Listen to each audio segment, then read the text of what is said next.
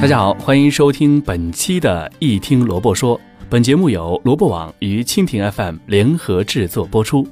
萝卜网启迪您的职业之路。好了，一起来进入本期的话题。那么本期话题呢是继上一期话题的下半部分，也就是说，《一听萝卜说》运营发展阶段的四个阶段如何面对的下一部分。那么今天讲的是。第三个阶段就是困惑期，三到五岁，处于困惑期的运营从业者呢，大多是状况啊并不差，他们是团队中的中流砥柱，是上级的重点培养对象，也是新人工作的榜样。让他们困惑的是，自己似乎没有一技之长，还在一线做执行工作，而且没有开始带团队。虽然自己明显比新人更有经验，地位也更高，但从实际工作的发挥的作用来讲的话，差别却不大。就好像在参加马拉松比赛啊，虽然自己是先起跑的，跑着跑着却发现呀，和后来者在一个方阵里，没有拉开差距，所以不免对前景感到迷茫。其实啊，这是一个从量变到质变的过程，是每个人都要经历的，只是时间的长短不同而已。对于处在困惑期的运营从业者，我有以下的五点建议。第一点是提升看问题的角度。建议大家在平时工作的中，要先保持好做好自己职责范围内的事情，再去多关注这些背后的逻辑，试着思考上级要求做这些事情的原因是什么，是不是有更好的方法解决。通过这样的思维方式，努力提升自己看问题的视角和大局观，也可以呃很好的了解项目的全局。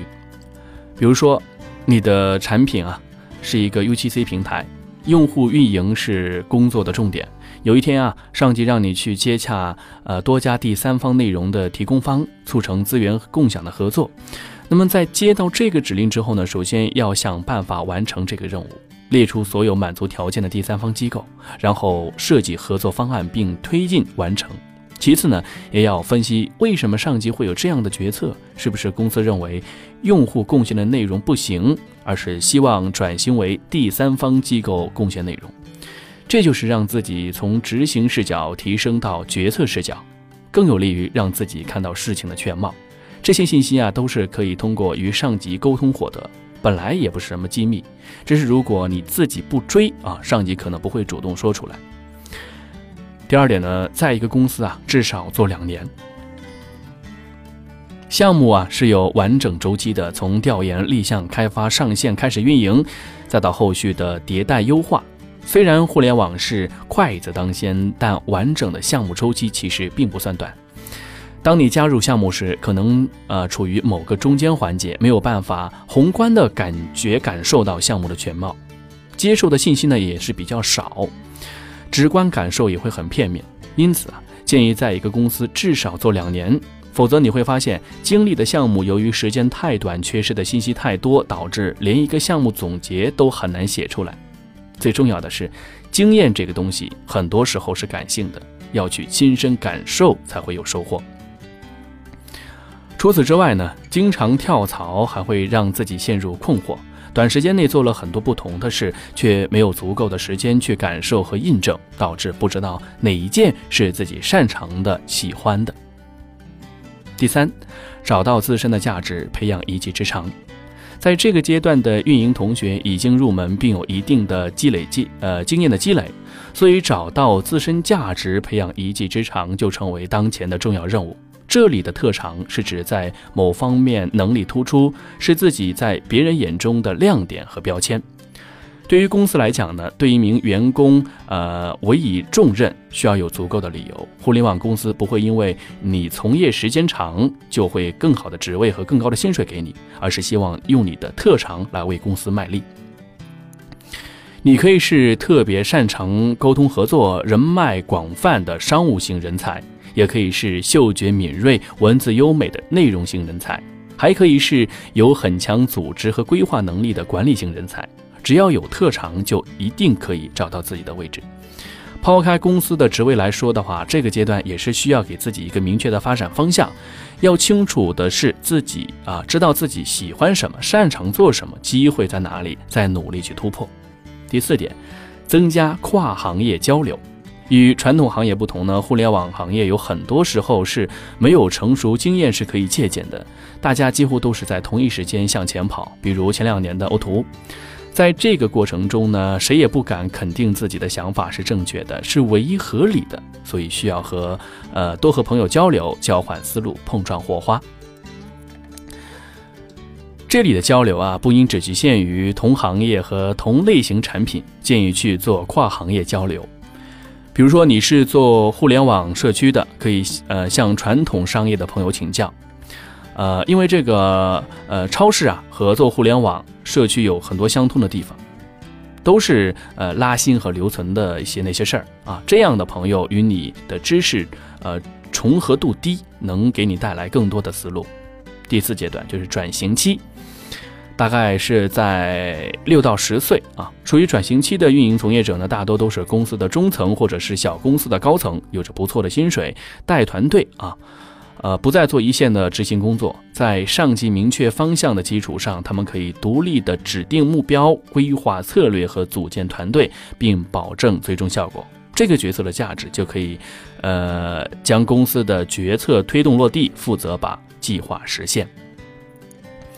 一般情况下呢，这样的中高层人群年龄在二十八到三十五岁左右，已经脱离，呃，主流互联网从业者的年龄，再加上大多已经结婚生子，有了家庭的负担，所以晋升的愿望啊就变得更加强烈。但是中高层管理者再晋升的难度会更大啊，去往金字塔顶顶尖的这个路上，被淘汰的肯定是大多数人，所以总会有一批从业者会遇到晋升天花板。对于处于转型期的从业者，我有两个建议。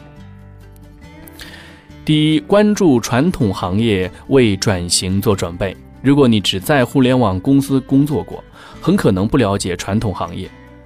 运营好一个实体，比运营好呃互联网产品要复杂的多，对运营者的能力要求也更高。从目前互联网发展的走势可以看出来，以后啊会有更多和垂直行业深度结合，互联网的角色更像是互联网用户的方式和渠道，背后真正有价值的是传统行业的服务提供方。纯线上产品的时代已经过去了，以美团和滴滴出行为例，都是线上产品的形式，整合了传统行业资源。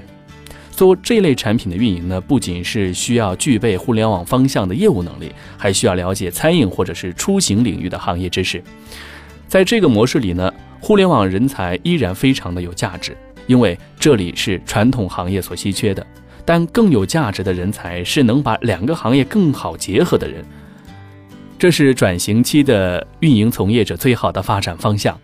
选择这条路呢，这就意味着不再吃青春饭。突破了以后可能遇到的年龄瓶颈，完全可以将事业提升到一个新的高度。